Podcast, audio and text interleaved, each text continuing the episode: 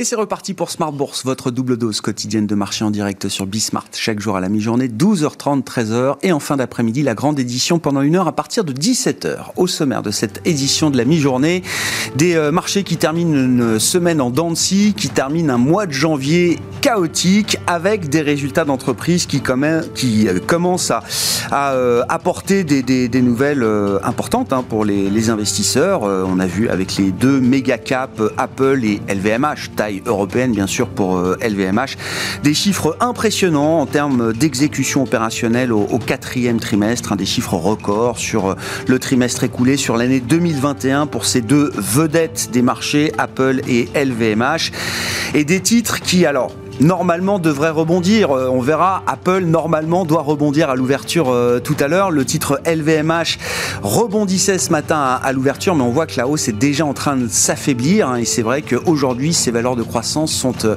un petit peu moins dans l'ambiance du moment sur les marchés, malgré ces résultats spectaculaires, malgré des baisses déjà à deux chiffres hein, pour les cours de bourse d'Apple et de LVMH par rapport aux, sommets récents qui ont été atteints en, en début d'année. On voit bien que le rebond reste compliqué. LVMH est autour de l'équilibre dans une séance qui est euh, négative, euh, en tout cas sur cette euh, première partie de la journée en Europe, même très négative puisqu'on baisse de 1,5 à 2% sur les principaux indices européens en cette fin de semaine.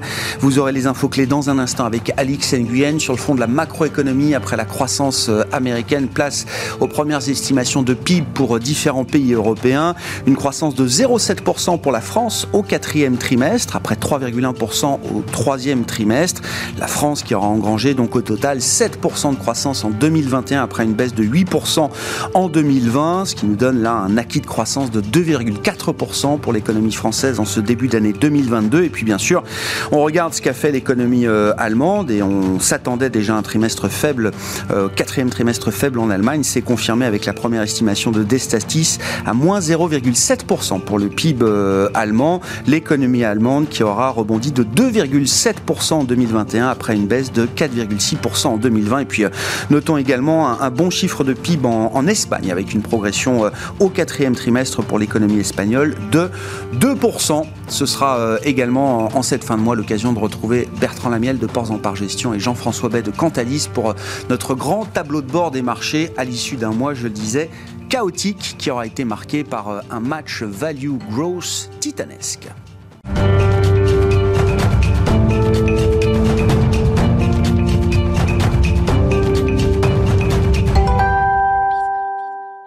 Séance à nouveau compliquée pour terminer cette semaine qui aura été une semaine de montagne russe sur les marchés. Les infos clés du jour à mi-séance en Europe avec Alix Nguyen.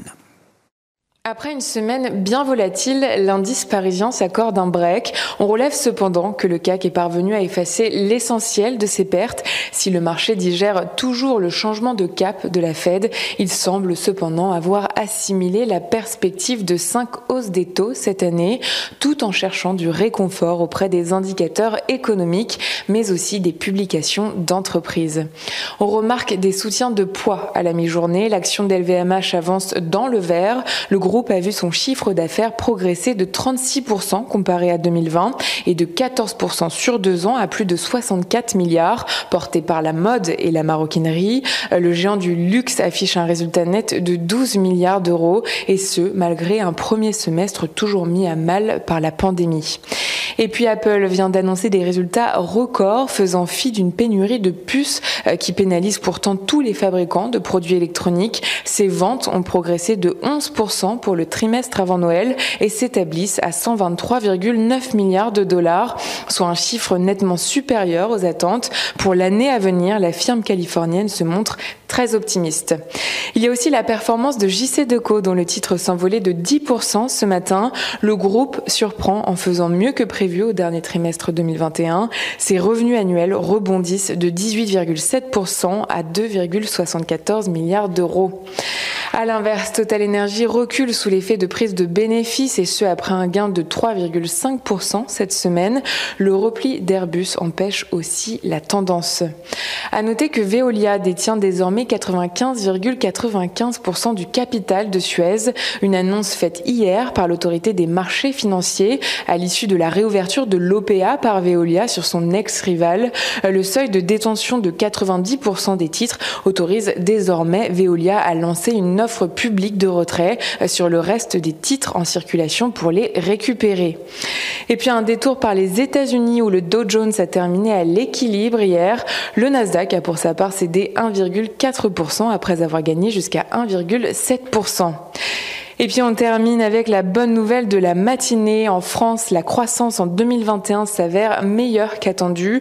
D'après des données publiées par l'INSEE l'an dernier, le produit intérieur brut de la France a progressé de 7%.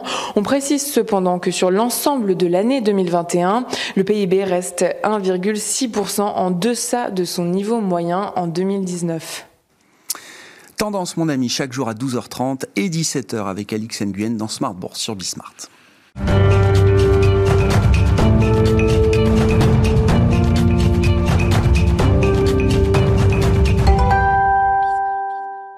Comme chaque dernier vendredi du mois, c'est l'heure de dresser le bilan du mois écoulé avec le grand tableau de bord que nous propose euh, chaque mois donc Jean-François Bay, directeur général de Cantalis, et Bertrand Lamiel, directeur général de Ports en Par Gestion, à mes côtés en plateau. Bonjour messieurs. Bonjour. Ravi de vous, euh, vous retrouver. Une année 2022 qui démarre sur les, les, chapeaux de roue. Quels sont déjà les premiers enseignements que vous pouvez en retirer, Jean-François, du plein de vue des, des flux, de la collecte et de ce qui intéresse aujourd'hui les investisseurs dans un environnement de marché chaotique. Oui, bah, écoutez Grégoire, euh, j'ai réécouté le podcast de notre dernière émission. Et, on parlait à l'époque d'Omicron et en disant les marchés vont passer à travers euh, ce facteur Covid pour se projeter et le facteur prédominant c'est le facteur inflation. Et à l'époque on avait parlé de marché moins complaisant et de marché plus sélectif. Je pense qu'on y est, on a, on a vécu le mois de janvier dans, cet environnement-là. Et les chiffres de, de collecte un peu en avant-première hein, puisque c'est ah. encore tout chaud et puis le mois de janvier n'est pas terminé. Mais ah. en, en estimé on voit effectivement que 2022 janvier est un peu dans la lignée de ce qu'on a connu en 2021, mais avec des éléments euh, euh, fondamentalement différents. Dans la lignée, je m'explique, donc toujours une collecte sur des fonds actions. On est de mhm. l'ordre de 30 milliards de collecte, 30 milliards d'euros de collecte sur le mois de janvier. Euh, donc c'est plutôt bien, c'est plutôt réconfortant. Les investisseurs sont toujours à la recherche d'actifs de, risqués et plutôt en défaveur des, des, taux, des produits de taux, des produits obligataires. C'était pas très fameux pour la collecte obligataire et monétaire l'année dernière en 2021. Ça reste compliqué pour le mois de janvier. On sort du monétaire, on sort des produits de taux classiques. Donc euh, la grande rotation se poursuit, mais et, on a toujours aussi sur les fonds actions une approche un petit peu thématique et sectorielle qui a prédominé. C'était le cas en 2021 et ça reste vrai en, 2022. Mais c'est pas les mêmes, c'est pas la même année. Euh, premier élément sur ces 30 milliards, on voit que les investisseurs sont plutôt sur des fonds passifs, sur des ETF, alors que l'année dernière les deux tiers de la collecte s'étaient faits sur des fonds actifs. On a longuement parlé avec un retour justement de l'alpha et du stock picking ou du bond picking. Là, on voit que le mouvement était plus, j'allais dire, technique, euh, euh d'une réallocation de portefeuille en faveur des, ETF. C'est un, match un petit peu inversé, euh, deux tiers sur des ETF. L'autre élément, c'est que je parlais des thématiques, c'est pas du tout les thématiques croissance, c'est plutôt les thématiques hmm. cycliques donc non ISR, on va retrouver du pétrole, des commodities, euh, etc. Mhm. Euh, c'est, euh, pour vous donner une idée, 28 milliards de, de collectes sur ces thématiques plus cycliques. Donc c'est pratiquement l'ensemble de, des souscriptions qui sont allées sur ces, ces thématiques. Donc il n'y a pas de dislocation sur les marchés européens, euh, il n'y a pas de, de, de, sortie massive. Au contraire, les investisseurs, c'est plutôt une réallocation de portefeuille euh, auquel on est en train d'assister. Euh, D'ailleurs, quand on regarde les performances des, euh, sur les marchés en Europe, bah, c'est plutôt Total, Renault, Carrefour, hein, je lisais ça avant de venir, qui, qui sont en hausse depuis le début de l'année. Et inversement, on a les Dassault, Eurofin, Hermès et Worldline qui sont en queue de peloton. Donc voilà, on, on est dans une une, approche, d'une rotation aussi, toujours en faveur des thématiques euh, euh, value. Et quand on regarde justement cette réallocation, de, deux dernières remarques rapides. La première, c'est que du coup, sur l'impact sur les gérants est, très forte. Euh, c'est plutôt en défaveur des grands gérants growth, croissance depuis le début de l'année. Donc j'ai noté Morgan Stanley, Pictet, Comgest, Polar Capital, qui souffrent beaucoup et qui subissent des décollectes, hein, puisque sont des gérants actifs et sont des gérants valeurs de croissance. En revanche, on a des très très belles collectes sur UBS, ETF, iShares, Spider et euh, Xtracker, donc les fournisseurs d'ETF, euh, sur des thématiques type euh, commodities, bancaires en Europe, bancaires aux US, même gold, même les actions chinoises, le mining, enfin voilà. Donc c'est forcément, euh, euh, je dirais, ce match qui, se joue en faveur des, ETF. Le deuxième remarque euh, rapide, c'est le focus sur les obligues une collecte toujours très forte sur des fonds obligataires indexés à inflation, parce que mhm. l'année dernière, on a battu des records en Europe et aux États-Unis. Euh, C'était de l'ordre de 60, 70 milliards de dollars de collecte sur des, des fonds au niveau mondial indexés à inflation et de l'ordre de 15-20 milliards en Europe. C'est toujours le vrai sur, sur janvier. Et en défaveur des, des fonds obligataires classiques, les investisseurs ont peur de cette hausse des taux on, et donc sortent du risque taux. J'allais dire, euh, voilà, on, a euh, euh, une question sur la diversification des portefeuilles mmh. et des allocations, en se disant si on a vraiment de l'inflation, enfin, on a en face de questions sur l'inflation, et donc j'ai plutôt tendance à, me désensibiliser sur les taux. On voit que sur l'année 2020, ce qu'on appelle l'obligataire sans risque, d'État ou d'entreprise très bien notée, a délivré des performances négatives. C'était plus arrivé sur une année entière depuis très très longtemps. Donc ça marque, j'imagine, quand même un peu les, esprits. Hein, euh. l'année dernière, c'était euh, plus 6% sur les obligues indexés inflation, moins 6% sur les emprunts d'État. et, donc 2022, on reste dans la même veine. Les, investisseurs ont compris que les taux protégeaient plus des portefeuilles, protégeaient plus les allocations, et donc ont tendance à dire, suivre le, discours de la Fed en disant on va avoir pas mal de hausses des taux devant nous, et donc ça change fondamentalement le paradigme, c'est un nouveau paradigme, mmh. que ce soit sur le marché que ce soit sur les marchés de taux. je relève effectivement votre point, alors c'est sur le premier mois de l'année 2022, euh, à travers l'utilisation des, ETF versus la gestion euh, active. Est-ce qu'on peut imaginer que c'est la manière euh, que trouvent les investisseurs de gérer un moment un peu tactique de marché plus que de remettre en cause l'idée que 2022 serait encore une année de, stock picking? On va parler des dispersions de marché entre secteurs, au sein des secteurs. Normalement, ça reste quand même des environnements où une bonne sélection de valeurs doit permettre de générer de la surperformance. Oui, alors habituellement, janvier, c'est plutôt un bon mois pour les marchés euh, américains, européens. Et donc là, on voit que le, début d'année, en, 2022 est encore une année un peu euh, différente euh, à ce titre-là. Et je pense que la réallocation se fait rapidement via des ETF. C'est pas tellement fondamental, c'est tactique. on veut réallouer sur des, portefeuilles et, et, donc réallouer portefeuilles dans deux mouvements. Prendre ses gains sur ce qui, est, ce qui a bien performé en 2021. C'est vrai que la fin d'année était un petit peu aussi technique tactique, technique et indiciel. on était surpris à un cadeau de Noël euh, qui était un peu empoisonné. Et, on se retrouve à, devoir gérer ça en début d'année. Il y a aussi le mouvement américain qu'on n'a pas connu en Europe, et peut-être Bertrand pourra euh, nous éclairer. Euh, les États-Unis, ça a été pas mal disloqué. Autant en Europe, ça a plutôt bien tenu et on a connu ce mouvement de mmh. réallocation sur la value. Autant sur les États-Unis, on a une dislocation sur le Nasdaq et sur beaucoup de marches, sur l'ensemble des marchés qui était un petit peu extrême.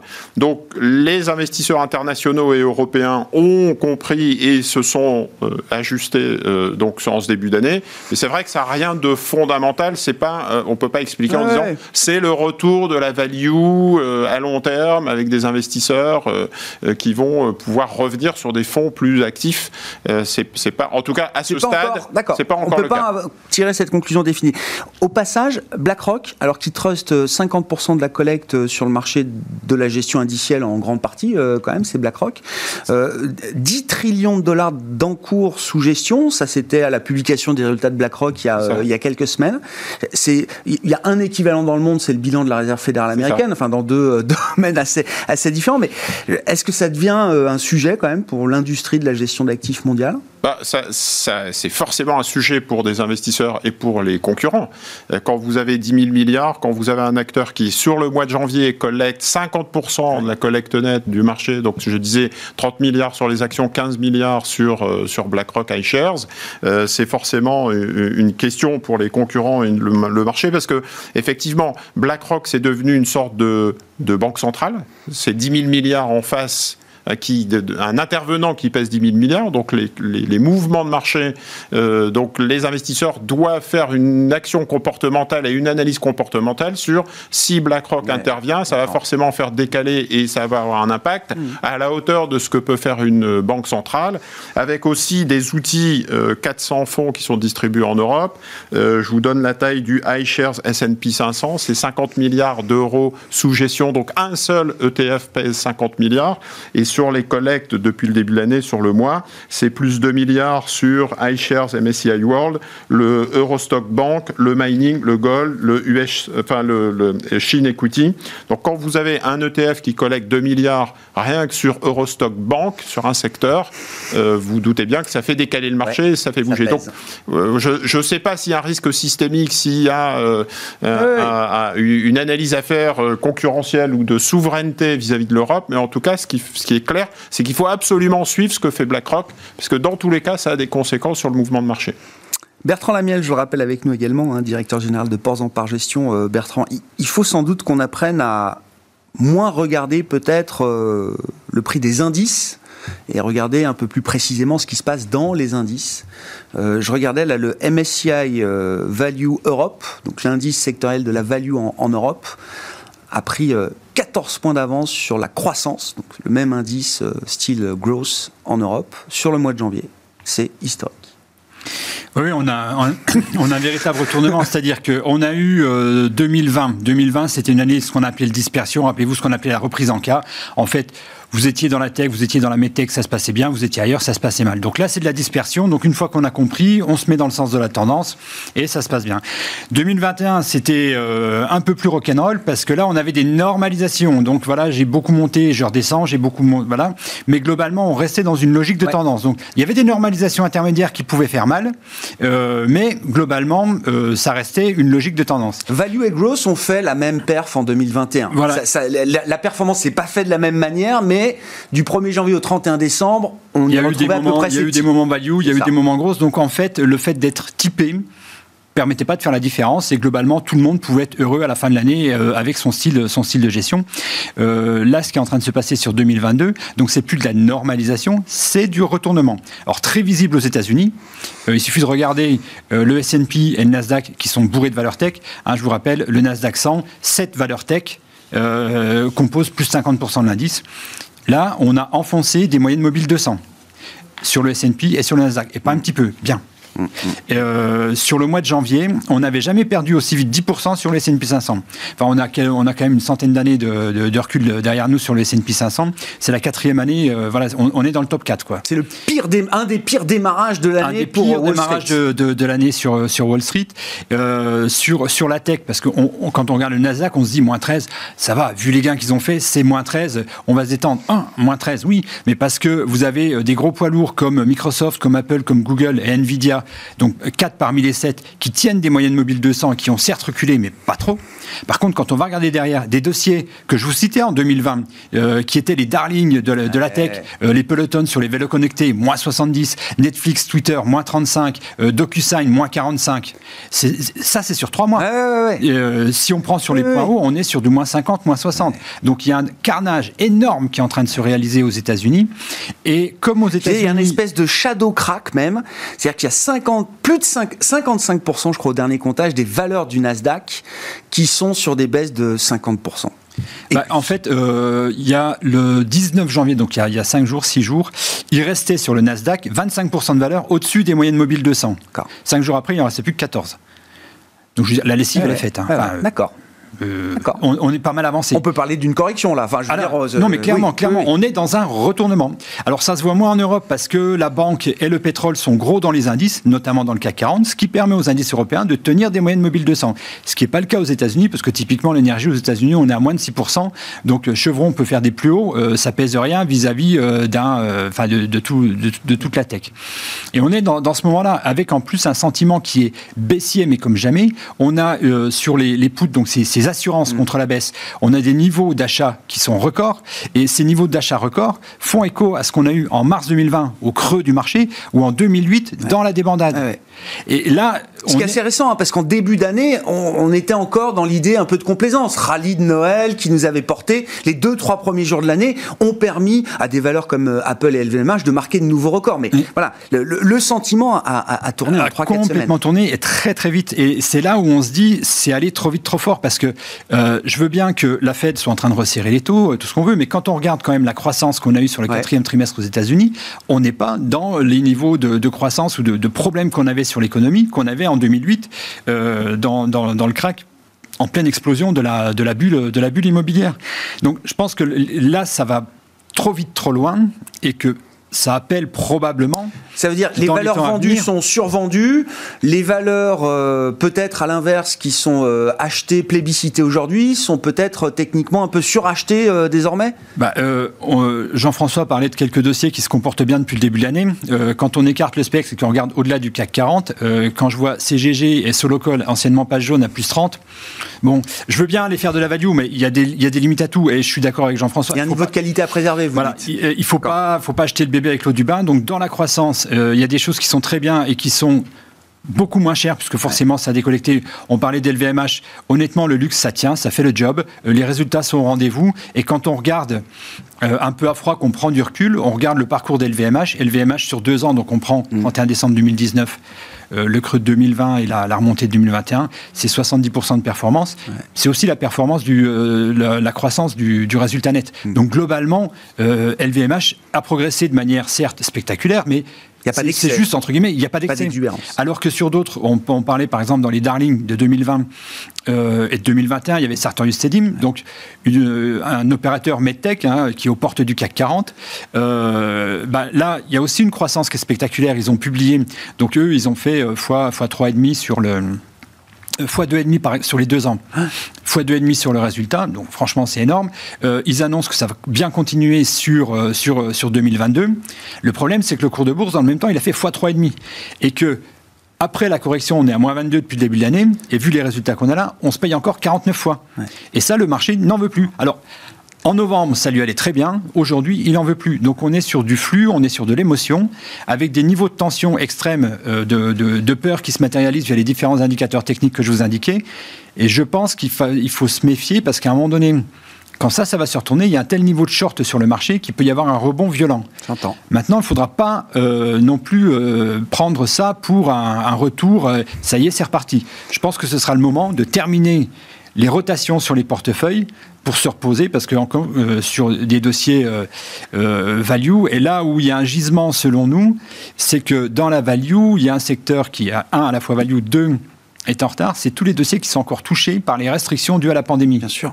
Je pense à des Airbus, je pense à des Vinci par exemple, qui n'ont pas encore retrouvé leur niveau là, et on les voit, ils sont en embuscade. tourisme, loisirs, etc. ces dossiers-là, il faut les regarder de près parce que au moment où la pandémie, le, au moment où le marché va se dire, ok, la pandémie est peut-être un peu derrière nous. Là, il y a probablement un rallye. C'est normalement, euh, si on passe de la phase pandémique à une phase euh, endémique, euh, normalisé, vous dites ce sera l'année pour ces valeurs et ces secteurs ces valeurs-là. qui depuis deux ans sont, sont toujours euh, voilà, et on en retrouve aussi pas mal dans les mid-cap. Il y a, deux, donc on, voit bien effectivement qu'on est en phase d'ajustement de marché et de la fin de l'argent facile. Donc les gens se projettent, c'est un peu comme aux échecs, la menace vos exécutions.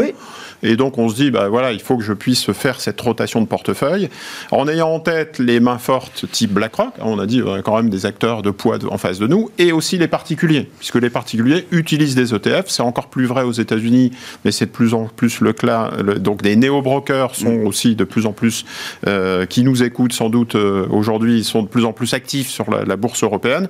Donc ça vient accélérer les flash crash, ça vient accélérer les effets moutonniers. Les deux inconnus qui expliquent que le mouvement d'ajustement euh, vont se poursuivre, c'est que d'une part, on a une question, une inconnue sur la Fed et les taux d'intérêt. Mm. Donc j'allais dire, on achète la rumeur, on va la nouvelle. Donc tant que la Fed n'a pas vraiment agi, bah, on reste dans ces scénarios 3 hausse, 4 hausses, 7 hausses. D'autant qu'il se ferme aucune option. Il ne vous aide pas Jérôme Powell parce qu'il veut garder toutes les options ouvertes. Si, hein, si, vous avez compris ce que je disais, c'est que je me suis mal exprimé, comme disait l'autre. un peu de ça. Il n'y a, plus de forward guidance, on va dire comme ça. Il n'y a plus de hein. forward guidance. Donc, du coup, ça laisse la porte ouverte à des, des, des exagérations. On imagine le pire.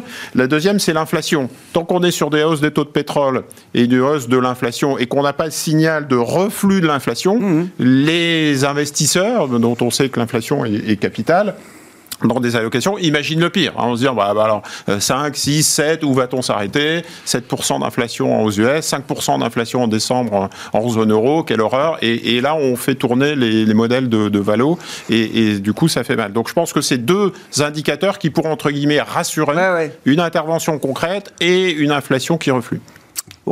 Avant que la poussière retombe et que le, sentiment peut-être se normalise, ouais, j'ai LVMH sous les yeux, là, ça prenait, je pas, 2-3% à l'ouverture euh, ce matin. Résultat extraordinaire, euh, bien sûr, il n'y a rien à dire.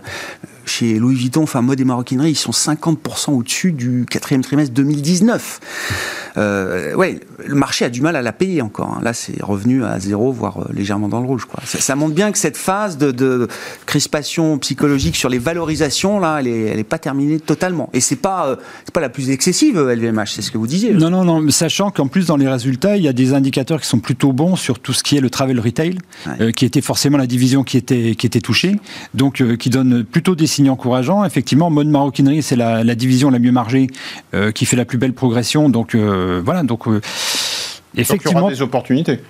Donc Sur oui, croissance oui. et inflation, c'est plutôt deux bonnes nouvelles parce qu'on parle. Mais ça se rachète de... déjà ou pas là? Est-ce qu'on a déjà envie, je sais pas, du Dassault Systèmes, pareil, du Pico Creux, ça a peut-être perdu 30% Dassault Systèmes.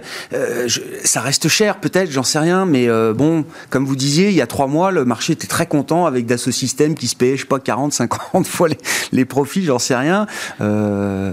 Oui, bah, il faut être. Euh, en, ce qui se passe en plus, c'est que euh, on a décrit là les rotations euh, sectorielles, mais il y a aussi un écart intra-sectoriel qui est énorme. Si on prend par exemple dans le, dans le secteur pétrole, donc secteur pétrole qui est en train de revenir, on pourrait dire tout le monde est à la fête. Pas vraiment. Parce que dans le secteur pétrole, vous avez, comme dans chaque secteur a priori, des compartiments plutôt tech, des compartiments value.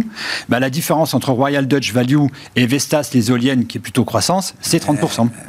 Donc on a, dans, dans, chaque secteur, il y a 30% d'écart en un mois. Ouais, ouais. Il y a 30% d'écart entre la division plutôt croissance et la division plutôt, plutôt value. Donc c'est tout ça qui est, qui est, compliqué à appréhender. Et au milieu de tout ça, bah, il faut éviter de sauter sur tout ce qui bouge sous prétexte que c'est value. Ouais, et, euh, et, inversement, de jeter tout ce qui est croissance. On Donc va pas refaire, regarder. on peut pas, ce serait, c'est difficile d'imaginer qu'on puisse refaire un mois de février en, en poursuivant encore plus loin les tendances qu'on a observées en janvier. Bah, sur la tech, euh, certes, ça a dégonflé pas mal euh, et souvent ça confirme des bons résultats, mais on reste avec des niveaux de valorisation Ouais. sur certains dossiers qui sont encore élevés, donc qui militent pour que une certaine prudence parce que ce mouvement il est probablement pas pas terminé. Bon, inversement, on a des euh, des dossiers qui sont plutôt bien comportés, en général qui ont sauvegardé des moyennes mobiles de 100. Si les résultats sont au rendez-vous, Mmh. on voit que bon, euh, à la LVMH, on reste dans un environnement de marché qui est compliqué. Ça fait pas des étincelles, ouais, ouais. euh, mais globalement, ça, mais globalement, euh, globalement, ça passe. On le voyait hier soir, on a eu des sets de résultats sur des, euh, des valeurs moyennes comme Manitou, comme Mersenne, qui sont bons, qui donnent des bonnes indications. C'est des dossiers qui avaient été préservés par le marché parce qu'on se doutait que ça allait être bon. Et ce matin, c'était, enfin, ce matin, je sais pas aujourd'hui. mais là, parce que là, se ça passait- baisse d'un et demi, 2%. ça se donc passait c'est pas une bonne bien. journée. Et voilà. Inversement, on avait LDLC, euh, donc euh, distribution de produits euh, de, de- de produits tech, là qui hier soir, donc qui avait déjà été attaqué par le marché et qui hier soir révise sa guidance à la baisse. euh, on était à moins 3 Oui. à l'ouverture. Ouais. Donc en fait, on a souvent avec les résultats euh, la, la concrétisation de ce qu'on pressentait dans le marché. Et donc si c'était déjà attaqué, il faut vraiment des résultats béton pour que ça puisse Hmm. Ouais. remonter. Et inversement, si ça avait été préservé, des bons résultats, des résultats dans la plaque, ça permet donc. Voilà, donc tenir. il faut, se, Ouais, il ouais. faut se concentrer sur ce type de dossier et aller regarder ceux qu'on n'a pas.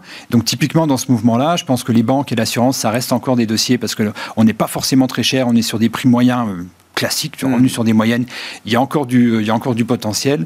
Euh, dans l'énergie, bon, il faut faire gaffe à ce qui est monté, euh, mais euh, typiquement un dossier comme Equinor, nous, ça nous semble encore bien. On, là, on est plutôt, on est plutôt sur le gaz, et voilà, c'est des types de dossiers qu'il faut, qu'il faut aller rechercher. Et puis dans la croissance sélective, des Microsoft, des Apple, franchement, c'est plutôt bien. Ça peut souffrir encore un peu, mais on a quand même été rassuré Ouais. par les résultats. Microsoft. Il y a de la trésorerie. les- c'est- Ouais. La remontée des taux peut peser sur les valorisations, mais pas sur leur marche opérationnelle. Ils ont tellement de cash qu'ils peuvent encore faire des acquisitions. Merci beaucoup, messieurs, pour ce, premier bilan de l'année 2022, un bilan mensuel. On vous retrouve chaque dernier vendredi du mois dans Smart Bourse pour ce grand tableau de bord des marchés. Jean-François Bête, DG de Cantalis, et Bertrand Lamiel, DG de Ports en Par Gestion, étaient avec nous dans cette édition de la mi-journée.